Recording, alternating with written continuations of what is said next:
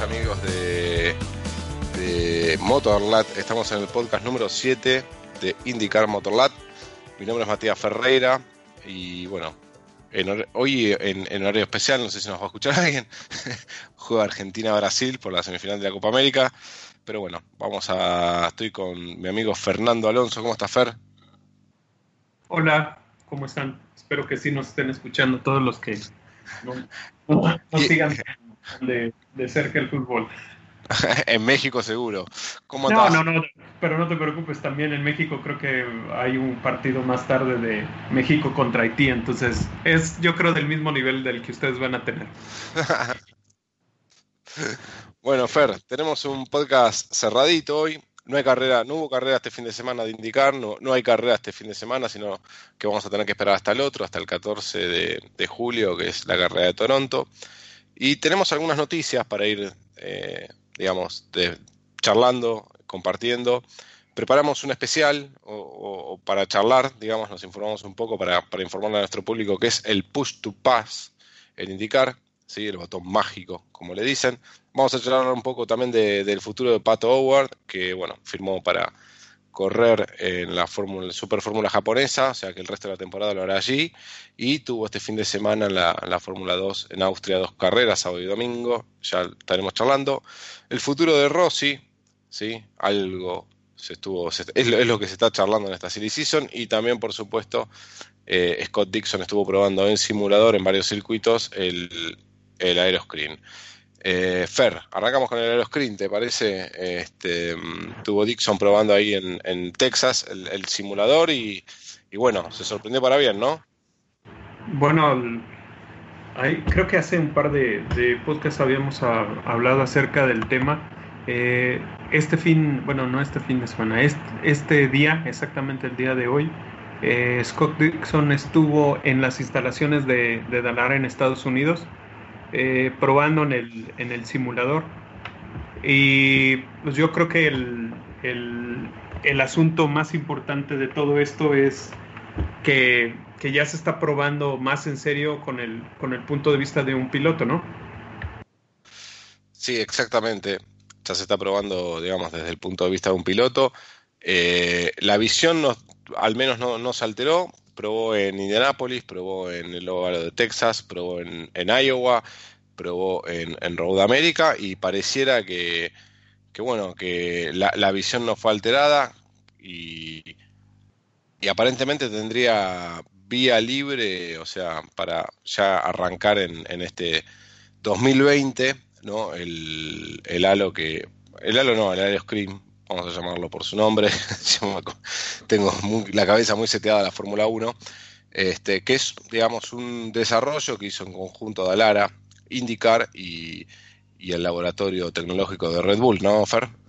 Sí, al, al, final lo que, lo que está más o menos es así. Eh, Red Bull hace todo el diseño, o sea, mm, hace el, el, concepto, por así decirlo, lo, lo plasma en, un dibujo y incluso en, en lo que eh, reporta la, la, serie, este, esto está básicamente hecho por, por otra compañía que se llama Rouge, no es exactamente eh, este, como suena la palabra, es un poco diferente, pero ellos fueron los que imprimieron el, este, este prototipo. Como ya sabemos ahora, hasta los sistemas de, de, fabricación son diferentes. Creo que esto fue impreso en, lo que ahora son impresoras 3D que, que, con una máquina exactamente del dibujo que manda, este, en este caso, eh, Red Bull Ingeniería, este, se va directamente a la impresora, sale el, el, eh, prototipo. Este prototipo, como ya lo hemos platicado, son tres piezas. Es el, el, marco central, lo que podríamos decir que es eh, el semicírculo, que es el, eh, lo que sería como el halo, y los soportes que van detrás de, esta pieza. Es, esos soportes son lo que podría ser la diferencia más grande porque en, el caso del halo pues es diferente la, forma de, esta parte del inlet del, para, para la entrada al, aire al, motor es diferente a la indicar, entonces también por eso se hicieron unas adecuaciones aquí. Bien, y la, y la pantalla, o sea, el, visor, el, el, screen, digamos, es, está hecho de, balística, está hecho para que no, digamos, ningún residuo, ningún, ninguna parte de ningún auto que se haya accidentado delante, más que nada en óvalos, este, pueda golpear eh, la cabeza del piloto. Recordemos que hemos tenido varios accidentes así, por ejemplo el de Felipe Massa en Fórmula 1, que desde ahí desató la llegada del halo en Fórmula 1, y bueno, y aquí en indicar en el óvalo también debemos acordarnos, eh, ahora no me sale el nombre. Cuando a mí no me sale un nombre, Fer... sí, es difícil. No, y, sobre todo hay que hacer la mención de que en este, simulador que tiene Dalara es... Te, te muteaste. Perdón. Sí. que, no es el, simulador típico que nos llega a la cabeza eh, como nada más la pantalla y el, y el como el, podríamos decir, el, el, el monocasco del, del auto. Este, es, este es uno de, esos simuladores que tiene, este, pues está montado, por así decirlo, en una cápsula eh, y, se va moviendo completamente, o sea, tiene pistones grandes, o sea, es un simulador grande en el que hizo la prueba Dixon y, y obviamente tiene, este, muchos datos que, van a ser importantes, ¿no? También la otra cosa de la que hay que mencionar es que esta primera prueba se hizo sin, sin esta, eh, ese policarbonato del que hablabas. Ahorita nada más es la estructura. Para, como es en simulación, lo primero que quieren ver es eh, lo que hablaban de si llegara a haber algún punto ciego, algún problema, que Dixon reportó que lo único que, que ve él en, su rango de, visión es el, pues el poste central, pero ese poste central es un poco más alto, por así decirlo, que, el, que el que usan actualmente en, en IndyCar, ¿no? Que, si mal no recuerdo está desde eh, la carrera de, de Indianapolis Sí, y creo que es IndyGP donde se introdujo. Sí, sí, sí, sí. Es como un pequeño deflector que tiene ahí adelante que visualmente no es muy lindo, pero bueno. no, sí, al, final yo creo que también se trata de, de, de, que también eduquemos un poco a, nuestra, a nuestro, nuestra manera de ver las cosas y, entendamos que es, que es una evolución que no podemos parar, ¿no? Y tanto es así que en palabras de Dixon, o sea, se enfoca directamente en, en ver que es una realidad, o sea, no, no, eh, ya hablaremos un poco de, o bueno, tomando un poco las palabras de lo que decía Rossi, este, Rossi incluso dijo que, que para él era algo insignificante, ¿no? O sea, en el sentido en el que si él no tenía una, un, un voto e incluso él no iba a poder decidir, a él no le interesaba siquiera cómo iban a ser las pruebas. Hasta el momento de tenerlo en su auto, ya podría emitir una opinión. Antes ni siquiera le iba a interesar este, cómo va todo esto, ¿no? Bien, perfecto. Eh, yo en lo personal, yo ya lo dije en el podcast anterior, eh, que hablamos de, en dos, tres podcasts atrás que hablamos de este, del halo, yo lo veo como, como algo, digamos, si va, si va en lo que es estético, no me suma a mí, no me gusta. En lo que es seguridad y, si los pilotos están de acuerdo, siempre que sean pos de la seguridad, más allá de lo estético, me gusta, este, o, lo acepto más que me gusta. La única duda que me genera es eh, los auxilios, ¿no? Como cuando un piloto accidentado lo puedan llegar a retirar del vehículo, ahí creo que va a tener el, desafío, ¿no? La categoría y los marshals o los auxiliares que, lleguen a auxiliar al piloto accidentado, Fer. Ese es el, el, punto más importante, pero como bien yo lo dije la vez pasada, este, yo creo que hay que irlo eh, revisando poco a poco, o sea, no, no, no vamos a poder saberlo y, incluso la categoría lo está haciendo por, por etapas. Yo creo por eso mismo en esta ocasión ni siquiera se usó el, el pues la, la, lámina de policarbonato, ¿no? O sea, ahorita el, primer punto es ver eh, físicamente cómo está, porque incluso en las fotos que, que, que, sacó indicar se ve claramente que lo que está haciendo Dixon no solo es sentarse y ver cómo es, o sea, también se, se él está analizando los puntos en los que está viendo, viéndolo desde fuera cómo está. Entonces, este, es, es, un desarrollo y al final hay que, hay que pensarlo como, como, como algo que es inevitable y, pues a lo mejor este, en un futuro se encuentre algo más que, que ayude, que a lo mejor sea más estético, no lo sabremos. Por el momento es lo que tenemos y tenemos que, que, tratar de adaptarnos. Sí. adaptarnos y aceptar que, bueno, que, digamos, si no tenemos que lamentar más un, un, accidente, digamos, que ponga en riesgo la, vida de un piloto o la, salud, la, integridad física de un piloto, y bueno, creo que es un cambio para bien. Sí, y sobre todo que es algo tan trascendental que, que el, el, presidente de la categoría y la gente directamente relacionada con el desarrollo de, de, del aeroscreen estuvieron presentes, ¿no? O sea, mm. no es nada más algo como, no fue una, un mero trámite, o sea, en verdad sí había mucha gente involucrada. Eh, Exacto. O sea, no, no, es, no es algo que van a dejar como, como que se está viendo que están haciendo los pasos que deben de hacer, esperemos en, en un futuro que es, que es lo que se ve. Bien, te, cuento algo. bueno, lamentablemente no, pudimos tener hoy a, Eduardo Olmos de Indicar al Día que, iba a estar con nosotros y, era un buen punto para charlarlo con él porque estuvimos charlando con los chicos de Fórmula 1 y la idea es este, empezar a hacer unos especiales de podcast para aquel que quiere entrar a conocer el mundo de indicar. Así que en el futuro vamos a hacer este, varios especiales. Yo creo que lo vamos a hacer entre temporada 19 y 2020 y, va a estar bueno hacer eso. Em, lo, que, lo, que me, lo que me gustaría hablar hoy, lo que estuvimos preparando un poco, yo lo que estuve leyendo, me estuve informando, es sobre el push to pass, que lo vemos en varias carreras, siempre se menciona.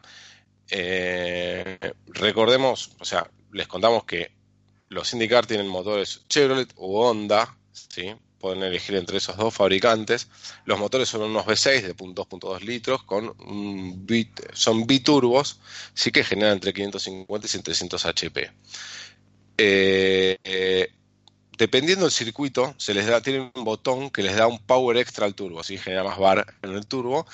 Y, por ejemplo, en Rueda Médica lo pudieron usar ¿sí? 200 segundos. ¿Me equivoco, Fer?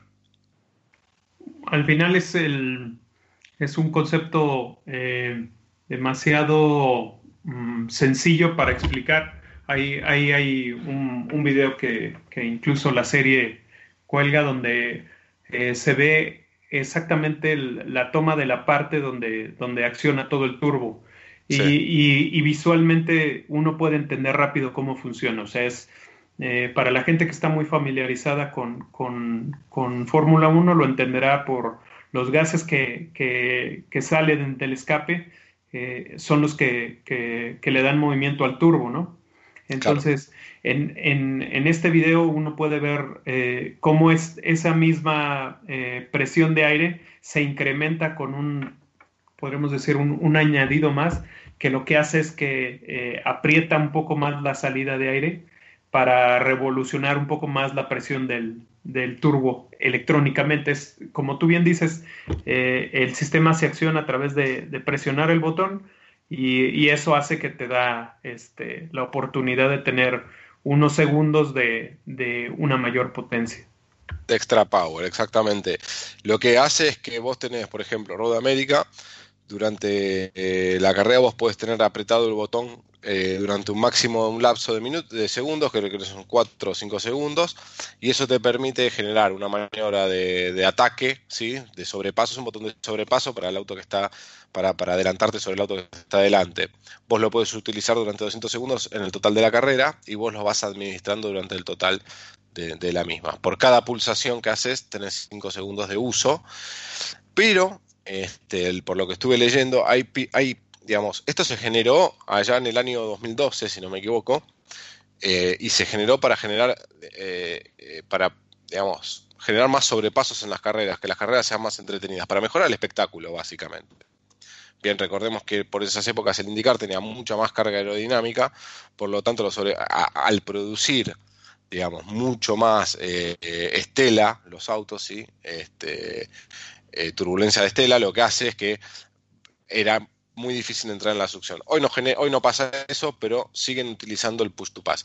Eh, la diferencia con la Fórmula 1, con el DRS, con el sistema de DRS justamente, es que El DRS FER es aerodinámico, es, tenés zonas determinadas de DRS libre de uso, tenés que estar a un segundo del auto adelante y solo lo puede usar el auto que viene atrás, ¿correcto? Al, al final, mm, conceptualmente se trata de cómo haces para tener una ventaja contra, un auto al que, al que tú quieres eh, sobrepasar. En el caso de Fórmula 1, eh, se utiliza solo para el que persigue, como tú dices, y, para lo que sirve exactamente es, eh, como bien dice el nombre, es un sistema en el que reduce el efecto del drag. El drag es la fuerza que hace el viento y que hace que, que se resiste el avance si uno escucha los podcasts de, Fórmula 1, podrá a lo mejor, este, eh, ahí tengo yo por ahí un par de, podcasts guardados, se los puedo este, compartir para que ustedes lo puedan ver, pues, perdón, escuchar, donde Enrique habla exactamente de cuál es el, Enrique Scalabroni, eh, lo, que, lo que produce el drag. El drag simplemente es, es una fuerza que, que evita que, que un, un, objeto en movimiento eh, genere más velocidad. Entonces, este lo que hace el sistema de Fórmula 1 es eh, mecánicamente eh, abre el paso de aire, eso eh, libera un poco la oportunidad de que, de que cruce el aire. Y sobre todo recordemos que esto se hace en rectas. Entonces, este, porque si uno lo usa en curvas, se vuelve muy complicado porque pierdes mucha carga aerodinámica y entonces la estabilidad del, auto se vuelve loca. En, sí, cuestión de... Sí, exactamente. Estar en una, en, una curva sin, sin, sin, la fuerza aerodinámica que te, que te va empujando a, a, tener una buena maniobrabilidad, eh, permite que, que, tú pierdas el auto muy fácilmente con, con cualquier corriente. En el caso de, de IndyCar, eh, esto es diferente porque como es netamente este, potencia adicional al, motor, este, es un componente completamente diferente. Tú solo tienes que administrar la manera en la que esa potencia este, se da, ¿no? Pero en este caso, eh, como es, eh, no está limitado a una sola zona donde tú lo puedes activar, tú sabrás bajo qué condición lo activas. Y también, como lo puede usar la persona que defiende, este, pues también eh, si ves que alguien te está alcanzando y, crees que hay un inminente pase, este, tú también lo puedes accionar estando enfrente y, y hacer que sea también más difícil el, sobrepase. Sí, y, en palabras de, Will Power, justamente decía que, esto perdía el sentido, porque encima este, vos podés, la transmisión pasada en, en Road America, por ejemplo, este, que estuvo Ricardo Juncos, él veía, este, a través de la, de la aplicación, él veía quién estaba usando el push to pass y en qué momento. O sea que desde pits pueden ellos, pueden, digamos, los ingenieros ver si el auto que está atrás tuyo o delante tuyo está usando el push to pass y te indica a vos que el auto adelante o detrás tuyo está usando el push to pass. Por lo tanto, vos podés aplicarlo también y defender la posición o, tratar de no perder tiempo con el de adelante. Por ende, lo que decía Will Power es que veía que con el sentido que esto se había creado, ¿sí? se estaba perdiendo, porque si en definitiva lo pueden usar los dos, ¿cuál es la ventaja? Eh, yo no estoy tan de acuerdo con Will Power porque la ventaja es que, digamos, está en la ventaja y la no ventaja está en la administración de los segundos que vos tenés, porque vos te puedes poder dar un montón de push to pass para el final de la carrera y con eso vos vas a tener un montón de diferencia. Este, por lo tanto, eso está bueno. Y esa es la gran diferencia. También, digamos, en Fórmula 1 tiene un sistema que se llama KERS, ¿sí? que lo que hace es, digamos, una batería que almacena eh, energía que produce en el sistema de freno de Fórmula 1 y se puede llegar a utilizar, y, esto lo pueden llegar a utilizar. Eh, ¿Cuál es la diferencia? Es, como hablábamos, ¿no? El DRS es aerodinámica, el push to pass es una extra power que le da el turbo, con más bar, con más presión de bar. Por ende, eh, ahí, está la, gran diferencia. Este sistema no se puede usar en óvalos, se está usando en eh, calles, en circuitos de calle, callejeros, como le decimos en Argentina, este, y en circuitos permanentes, ¿no? tipo Road América. Mm, básicamente esa es la, gran diferencia. A mí es un sistema que me gusta porque justamente permite al final de la carrera saber, bueno, si, si, hay un, si se produce un ataque, una, una, pelea por posición, uno puede saber cuántos push to pass le quedan al que está adelante, o cuántos push to pass le quedan al que está atrás, por ende hay una cierta ventaja eh, o desventaja ahí, Fer.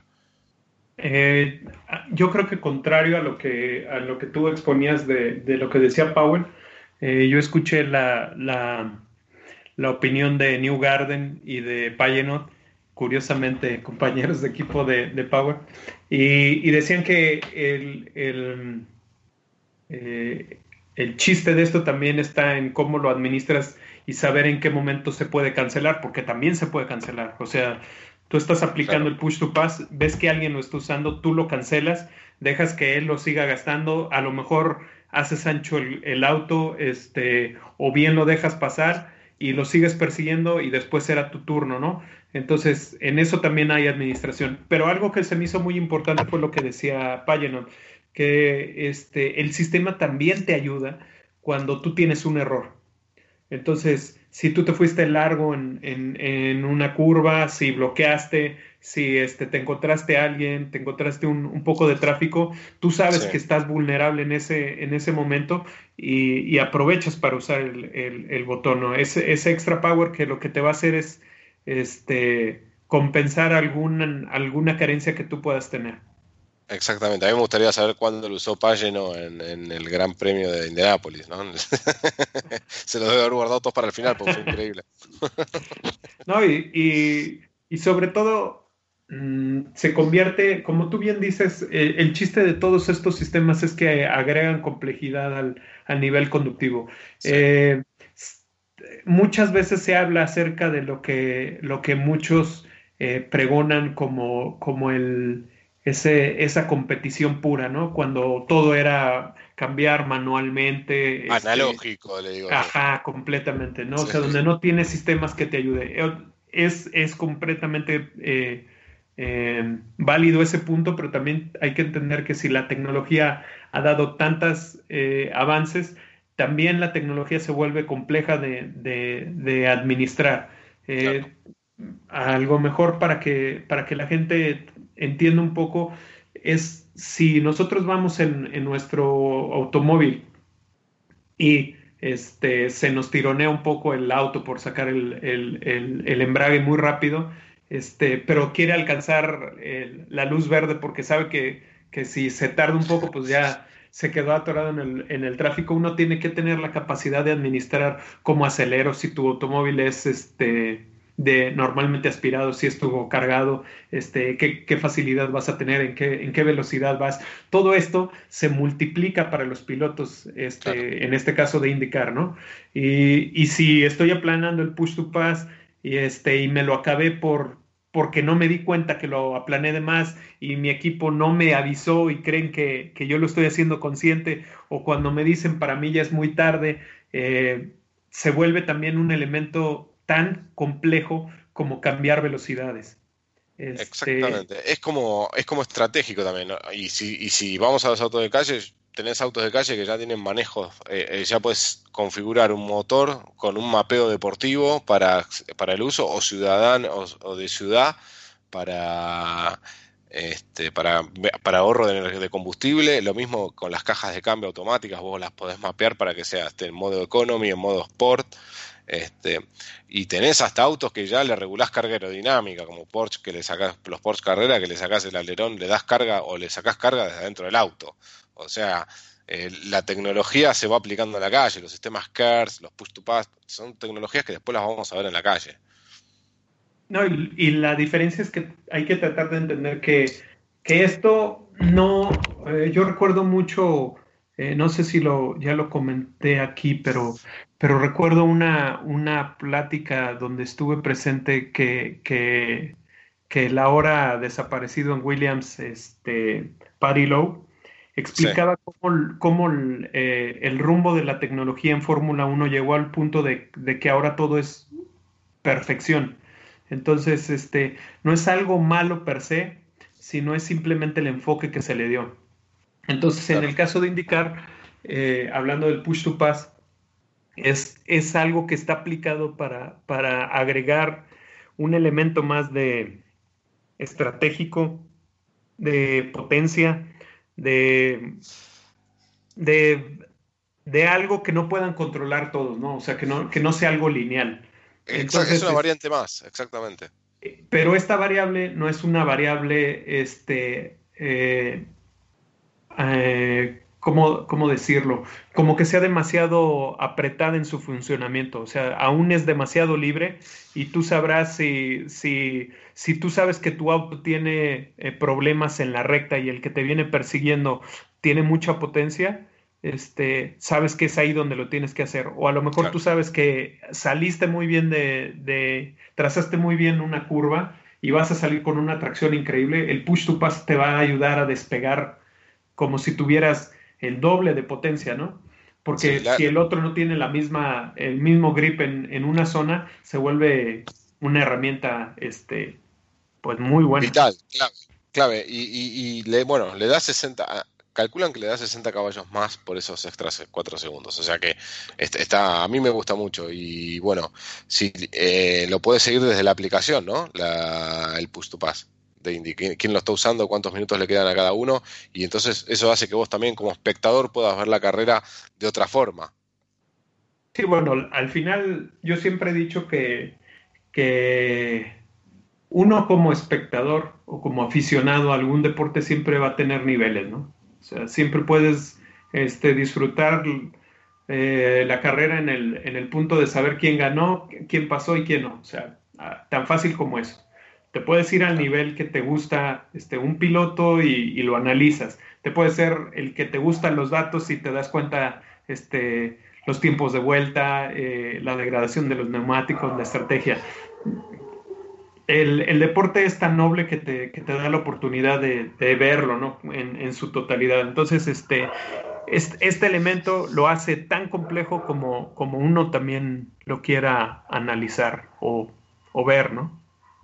Sí, es, como es como estar siguiendo las estrategias de, detenciones en pits, cuánto le queda de combustible a cada uno, cuándo cargó los neumáticos, eh, cuándo cambió neumáticos, con qué degradación tiene, con qué compuesto de neumático más. Es como hablábamos recién, es una variable más que creo que está muy buena. Y bueno, este cuando te cuento que hay gol de Brasil, ¿eh? y este año eh, lo, lo, incorporó también el DTM, ¿no? El turismo alemán a, su categoría, el push to pass, directo de Indico. Es el mismo sistema. Y bueno, y, el, y, lo único que hace es, em, hay una serie de elementos que podemos buscar incorporar. Supongamos, el, en el caso de las fórmulas este, de promoción de Fórmula 1, el GP3 o, bueno, F3 este año y F2, este, han intentado o, meter los motores turbo o meter el DRS para, para ayudar que en la formación este, el piloto se sepa lo que, lo que está pasando, ¿no? Eh, yo creo que en el caso de, de, IndyCar también pasó con Indy Lights, que Indy Lights también lo, lo, eh, adoptó en el, en, eh, este, el push to pass. Y en el caso del DTM, como es una, una categoría que es demasiado cerrada y peleada, a veces hasta entre, entre autos de, una misma marca, pero que no son de un mismo equipo, necesitas tener un poco más de, diferenciador y, darse cuenta que el push to pass este, es una manera de hacerlo, este, pues, pues habla muy bien de cómo hay una variedad de herramientas y que pues cada quien puede hacerse uso de ellos cuando, cuando te conviene, ¿no? Tal cual, Fer. Y ya que mencionabas este, eh, Fórmula 2, Fórmula 3, eh, vamos a hablar un poco de, Pato Patricio Howard, que, bueno, este fin de semana hizo su debut en Austria en la Fórmula 2. Eh, ya creo que hablamos bastante bien de lo que es el Push to Pass y creo que podemos dar este, ya vía libre a este tema. Eh, tuvo un sábado complicado, Pato, este, terminó último, no le encontró, él después dijo no estaba contento, no le encontró el ritmo a los neumáticos, no se adaptó a los neumáticos, recordemos que nunca probó el auto, llegó dos días antes a la carrera, pero ya el domingo tuvo una buena carrera. Eh, puso en pausa su temporada de indicar, se va a la fórmula japonesa, super fórmula japonesa, Fer.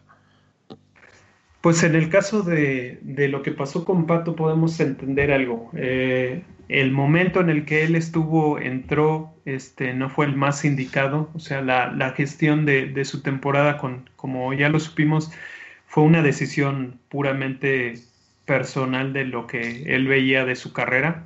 O sea, bien pudo haberse quedado en indicar sin cambiar de, de, equipo, o sea, quedarse en el, en el equipo de, de Colton Herta y simplemente tener algunas carreras como el GP de Indy y las 500 pero él decidió no hacerlo. Incluso cuando, cuando en aquel entonces eh, Michael Andretti dijo que él también le había propuesto no estar este, apoyándolo de esa manera, sino también en, en el equipo, por así decirlo, importante, como lo terminó haciendo Connor Daly, este, participando en, en Indy 500. Y tampoco fue la como el camino deseado para Pato. Entonces yo creo que claro que cuando llega todo esta, este punto de incertidumbre y la, y la propuesta de, de Red Bull abre completamente un panorama diferente al, a lo que él tenía, este, hace que él diga, pues sabes que por el momento, este, si no hay quien me, me apoye para seguir en indicar y el único que me apoya me lleva por otro camino, pues no me queda otra más que aceptarlo, ¿no? Y sobre todo, como alguna vez ya lo había comentado, cuando has tenido un inicio de temporada y has visto tantas cosas que pueden pasar, que, pueden hacer que tu, carrera se ponga definitivamente en pausa, este, prefieres agarrar lo que está en ese momento. Sí, yo leí una entrevista a Pato donde decía, bueno, que va a extrañar Indy, que en algún momento va a volver, que cree que es una de las, de las series más competitivas del mundo. Este, pero bueno, eh, creo que Pato tiene futuro en Europa.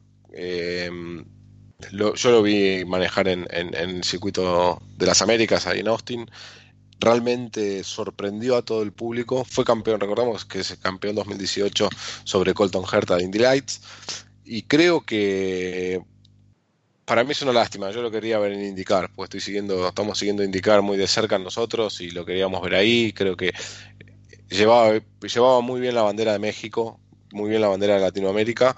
Eh, pero bueno, creo que tiene, lo hablé con Facu también varias veces, creo que merece su chance, probar su chance, su tiro en Europa, a ver si, si es capaz de llegar a la Fórmula 1 en, lo que es Red Bull Academy, ¿no? Creo que el apoyo ese no lo podía menospreciar. Eh, no lo deja, o sea, Red Bull no es, no está muy feliz dejándolo correr en lo que es este eh, los óvalos, por ende tampoco estaba en condiciones de pelear un campeonato en el caso de que de que tenga las herramientas eh, mecánicas de hacerlo. Entonces, creo que la decisión de, Pato es correcta desde este punto, viéndolo desde este punto. El, si no fuese por el safety car, el domingo peleaba la carrera, Fer, de Fórmula 2. Bueno, ahí, yo creo que... Los puntos, mejor dicho, ¿no?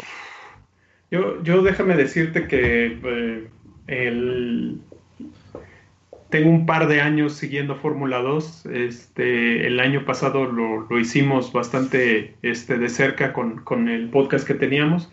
Este año no, no, lo he seguido con la misma intensidad, pero, pero he visto varias, varias carreras, este, sé más o menos cómo va el campeonato. Entonces, cuando, cuando llegó esta oportunidad para, para Pato, eh, yo no, no fui de los, que, de los que estaba demasiado entusiasmado porque porque sé lo difícil que es la categoría.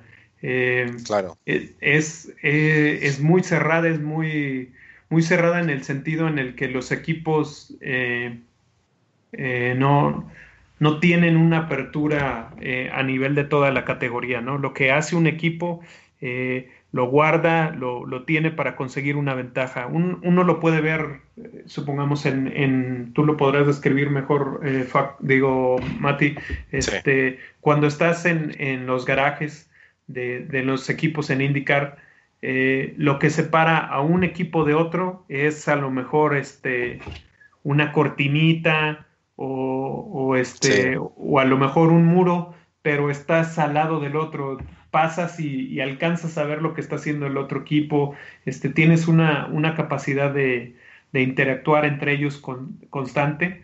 Y, y en, el cap, en el caso de estas competiciones son más cerrados. Este, sí.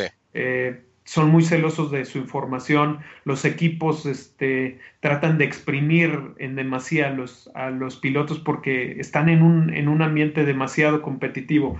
Y el ejemplo es eh, eh, Mick Schumacher, ¿no? Mick Schumacher es, un, es un chico que tiene muchas habilidades, eh, mucho potencial, pero en, en, su normal desempeño que ha tenido siempre ha necesitado una temporada para adaptarse y se ha visto en Fórmula 2.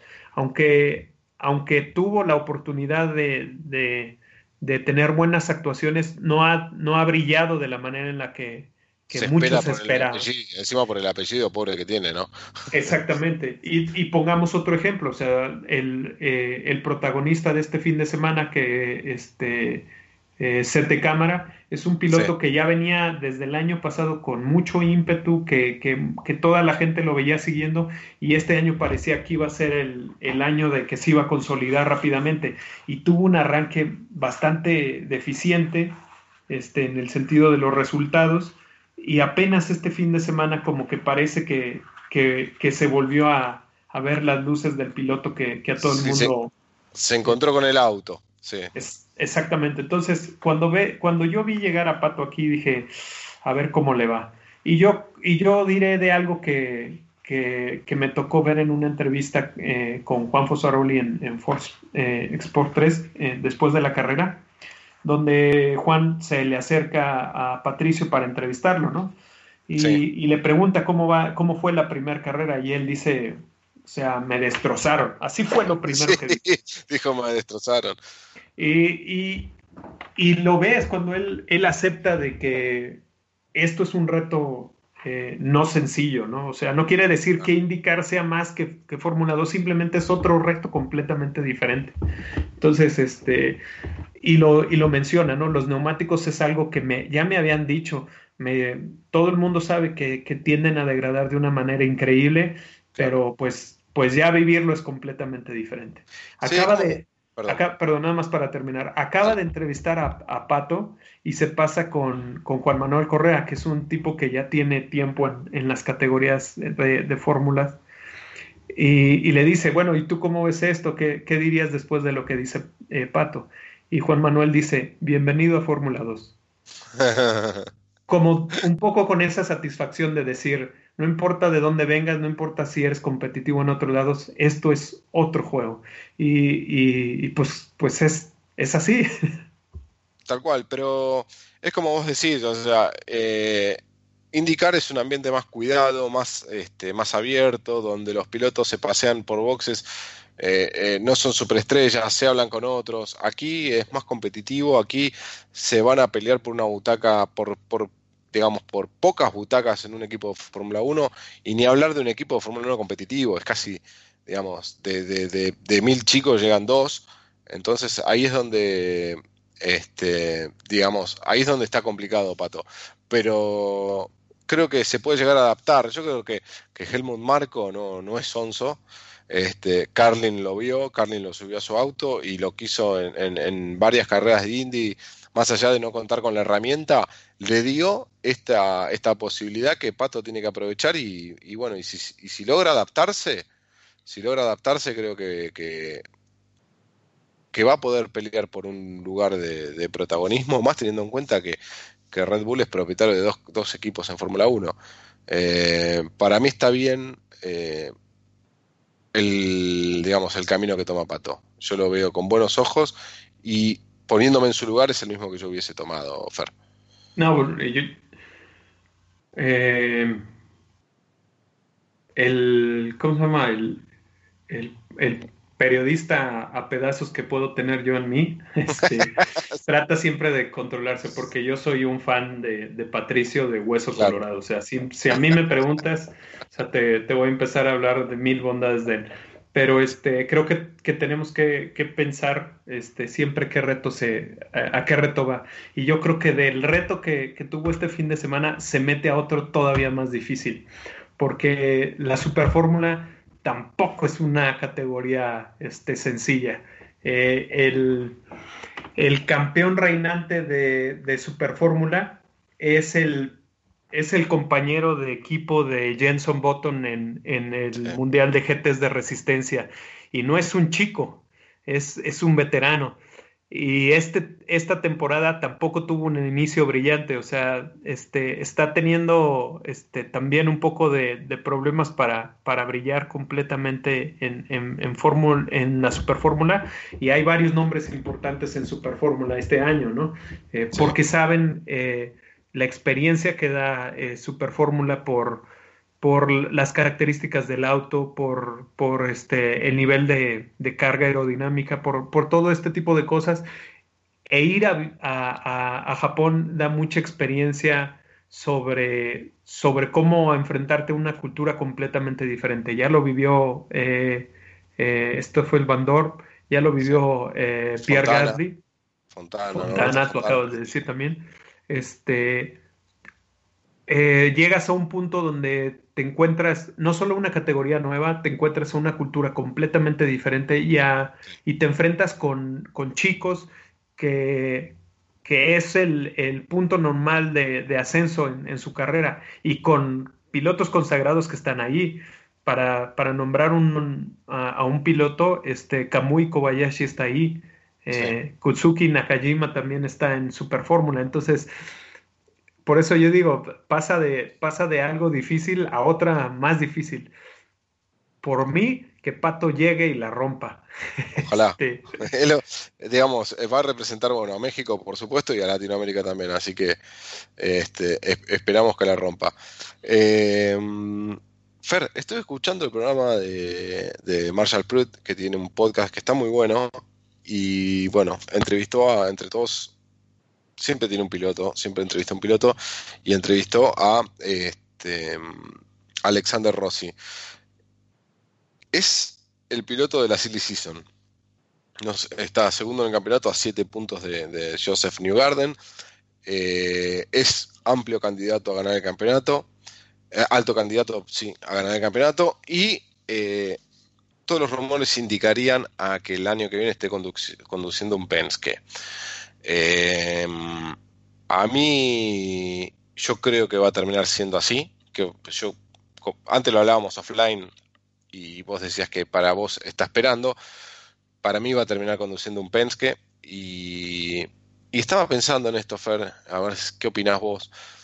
Que eh, Penske como es el monopolio de los buenos pilotos, porque básicamente hoy eh, salvo el veterano Dixon, que está también peleando el campeonato, eh, Power y New Garden, y si le sumas a Rossi es un Dream Team.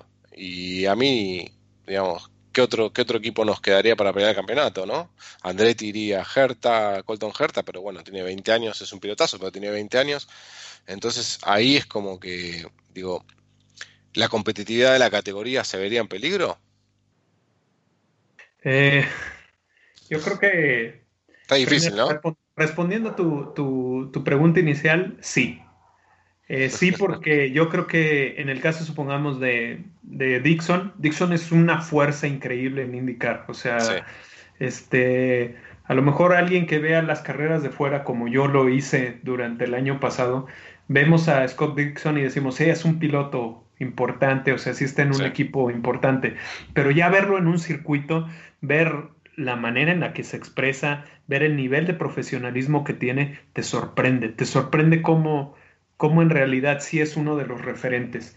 Eh, el equipo Ganassi no está en, una posición ni siquiera cercana a nivel este, de recursos. no, no, no, ni, ni siquiera de Penske, de Andretti o incluso si podemos ver a, a, a, sí, tal cual. Y estaba pensando lo mismo. Entonces, este, no es, no es el problema de que si tiene o no tiene capacidad. El chiste es que el equipo que tiene ganas sí es muy fuerte, pero todo se ve maximizado por, por lo que es Scott Dixon. Entonces, ahí tenemos una fuerza muy grande. Pero si en el caso de Andretti, este, como equipo, analizamos a sus pilotos, sus pilotos son fuertes, pero siempre hay uno que destaca más que, los demás, ¿no? Y en este caso ya el, ascenso de Rossi es, tal que yo creo que la, que la competitividad de la categoría sí se vería muy diezmada si pasa este, este cambio. Pero, como yo bien te decía eh, afuera un poco del aire, eh, yo desarrollaré ahora por qué. Pero creo que, el, hecho de que Rossi esté esperando para, tomar su decisión, este, si se cambia o no, eh, todavía está, e, es, posible, ¿no? ¿no? No es algo que yo creo esté ya tan, tan cerrado. inclinado, ja. Ok, sí, yo, eh, bueno, Marshall Pruitt dijo, eh, hay cosas que los periodistas sabemos y obviamente por respeto no, no, no decimos, pero bueno, mi, mi deseo es que se queden en el, en el Andretti. O sea, mi deseo es ver tres equipos con posibilidad de pelear el campeonato como hay hoy, que son Ganassi con, con Dixon, eh, eh, Penske con, eh, en este caso es New Garden, pero tranquilamente Pageno y tranquilamente Will Power puede pelear un campeonato, y este, Andretti con, con el auto de, de, Rossi. Son tres que están peleando el campeonato, son tres equipos diferentes. Habría que ver el año que viene cómo se desarrolla. Eh, pero sí, opino lo mismo, que se vería en peligro la competitividad de la categoría. Esperemos, falta todavía. Eh, Así que bueno. Bueno, Fer, tenemos que ir medianamente cerrando el podcast. Este, nada más acabar un poco el punto de lo de Rossi. Dale. yo creo que está todavía abierto porque eh, también Rossi está dando la oportunidad a que Andretti este, muestre que, ha evolucionado como equipo. O sea, no olvidemos que si en, en, ese podcast del que tú hablas de Marshall Pruitt, puedes ver cómo él sabe exactamente el peso que tuvo su victoria en Indy 500, ¿no?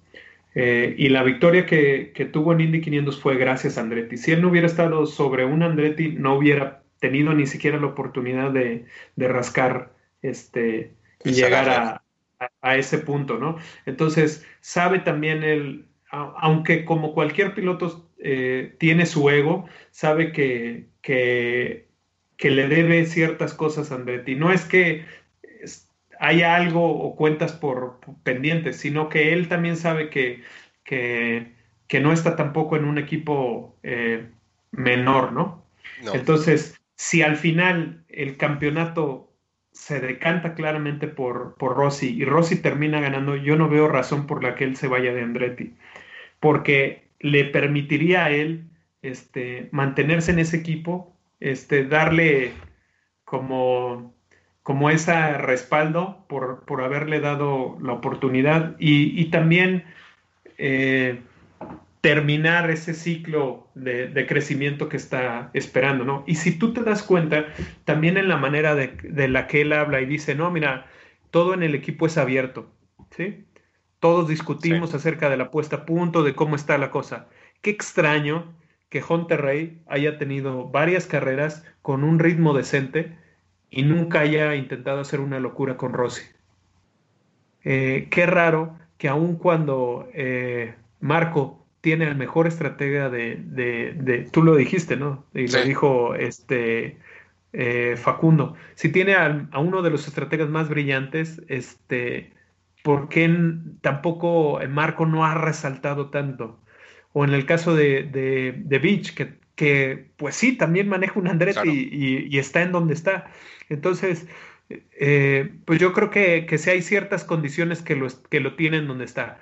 Mas nunca hay que olvidar que cuando tú ves lo que es Penske, cuando tú ves lo que son sus instalaciones, lo que es su equipo, el, el, profesionalismo que tiene, es como lo que pasó con Patricio. Si, si Red Bull le habla, sería un loco de no considerarlo por lo mínimo, ¿no? Claro. Entonces, este, también recordemos que el caso de todo esto de que se dio con Penske es básicamente porque eh, eh, Rossi tiene ciertos vínculos con Honda, ¿no? Claro. Sí. Entonces, Honda le dio la oportunidad de correr en, la baja, que era algo que él quería hacer y se lo cumplió. Quería eh, correr en Daytona con un equipo competitivo Honda hizo lo posible para que en el equipo de, de Penske, donde tienen un, un Acura, lo hicieran a través con, con él, ¿no? En, eh, entrar en ese equipo y, lograrlo hacer. Entonces yo creo que que, que sí hay ciertas cosas que también Rossi no puede tomar nada más a la ligera. Si ya eh, New Garden destroza el campeonato y se vuelve un campeón fulminante, ahí ya podría hablar de otra cosa. Estoy de acuerdo con vos, Fer. La verdad que me convenciste. no, digo. Pero sí, eh, teniendo en cuenta, primero que Andretti manifestó las ganas y, toda la, la, energía que iba a poner en retenerlo, en retener a Napa Autopartes para como principal sponsor del auto número 27. Y segundo, la relación con Honda, ¿no? Ese, ese lazo que tiene Rossi con Honda que es muy fuerte. Pero bueno, creo que no nos va a quedar otra que esperar. Eh, hoy por hoy es mi favorito para ganar el campeonato. Este, obviamente New Garden y, y, Penske están muy fuertes y también tiene uno de los mejores estrategas de, la, de la Indy, este, que es este No me acuerdo ahora, Citric, este, es muy fuerte como, como estratega, lo ha demostrado en, en, Texas, lo ha demostrado también en Detroit. Y que es un viejo, viejísimo lobo de... Sí, viejo lobo de mar. Pero bueno, veremos. Eh, a Pato Ward lo va a estar reemplazando seis Karam en, por lo menos en Toronto, en el equipo Carlin. Y hay otra noticia que está buena, Fer, que es la posible ver vuelta de, indicar al Glen, a Watkins Glen, ahí en, el estado de Nueva York. Parece que estuvieron hablando el, bueno, el CEO de, de, lo que es indicar y que habría posibilidades de que vuelva a esta categoría, a ese circuito, que creo que el último año fue 2016 o 2017 que se corrió en, este trazado y bueno, todos sabemos lo lindo que es. Este, este fin de semana tuvimos las seis horas de, de lo que es el IMSA y qué linda pista. Bueno, y, es una de esas carreras de, bueno, circuitos de, gran tradición que muchos pilotos cuando hablan de, su trayectoria en, carreras como, eh, perdón, en, series como Fórmula 1 o como los campeonatos de resistencia siempre hablan muy bien de, lo que aporta la, pista, pero sobre todo yo creo que, tiene que ver con esa... Eh, ese rescate que, siempre se tiene que buscar para estos centros, ¿no? Donde, donde, donde sabemos que, el chiste es encontrar la fórmula adecuada en el sentido de que todos los ingredientes estén acomodados para que se dé. Eh, el problema más grande, un pequeño problemita, es el hecho de que cuando se hicieron esas carreras no fueron un éxito financiero. Entonces, esta es una de las cosas por las que la, decisión no se toma así rápidamente. Eh, incluso todas, todas las expresiones eran a favor de que se pudiera dar, pero sabían que no es, no es algo rápido ni algo fácil de que, de que se dé. Sí, la traba principal es lo comercial. Como bien vos decís, la traba principal es lo comercial, pero bueno, eh, la pista lo amerita, así que esperemos que hagan el esfuerzo todos, ¿no? Para poder estar. Eh, no, y algo, hay algo de lo que hablaron que, ahí sí es muy atractivo, es el caso de hacer una, una fecha doble con, con IMSA. Lo, que, lo que ya pasó, si mal no recuerdo, en, en Long Beach. En Long Beach, sí, tiene razón, este, donde lo único que haces es este, atraes a un más, un más público y, y, termina siendo este, una cita redituable. Pero, pues al final, uno, uno no conoce cómo son los números, este, cuánto quiere cada quien. no, no, y si lo sabemos nos podría llegar a asustar, te digo. sí, o que o vamos a querer dedicarnos a eso. Sí, totalmente. Bueno, Fer, creo que fue una, una linda charla. Lamentablemente nos quedan ahí un par de temas bollando que no pudimos completar, pero lo completaremos el, la semana que viene, que tendremos la previa ya de lo que es Toronto. Sí, y la verdad es algo que, ya necesitamos porque a veces necesitamos un poco de descanso, pero, pero en este tipo de semanas donde todo está tranquilo, este, porque pues no hay, no hay actividad de Fórmula 1 tampoco, el IMSA también está un poco tranquilo, ya se acabó el WEC, lo único que nos queda son las motos y pues no es tanto parecido, ¿verdad? Y no sé qué vamos a hacer después de septiembre cuando termine la temporada de indicar. Así que bueno, vamos a preparar estos especiales que te dije. No es perfecto. bueno, Fer, te mando un abrazo, les mando un abrazo a todos y bueno, espero que lo hayan disfrutado tanto como nosotros. Y sobre todo que tengan alguna opinión, que nos digan que si quieren que discutamos, platiquemos acerca de algo, pues aquí estamos. Sí, hasta ahora todas las opiniones que dieron que estaba muy bueno el programa, pero no, no opinaron acerca de qué querían. Pero ya vamos a, este, me parece que, nada, vinimos para quedarnos, nos gusta hacer esto, así que veremos qué, qué haremos después de septiembre. Fer, que tengas una gran semana y bueno, nos vemos el martes que viene. Nos vemos el martes. Un abrazo a todos. Chau, chau.